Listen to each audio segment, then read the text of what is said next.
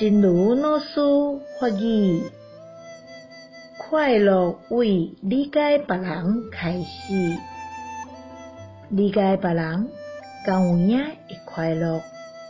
咱着甲试看觅咧，若要要求别人理解你，假使你去理解别人，快乐的道理就遮尔啊简单。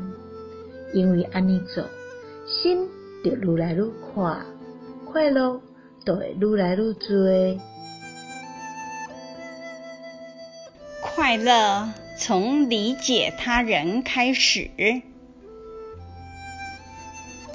理解别人真的会快乐吗？那你试试吧。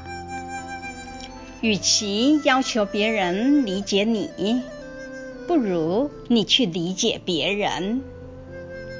快乐之道就这么简单，因为这样做，心就越来越宽，快乐就越来越多了。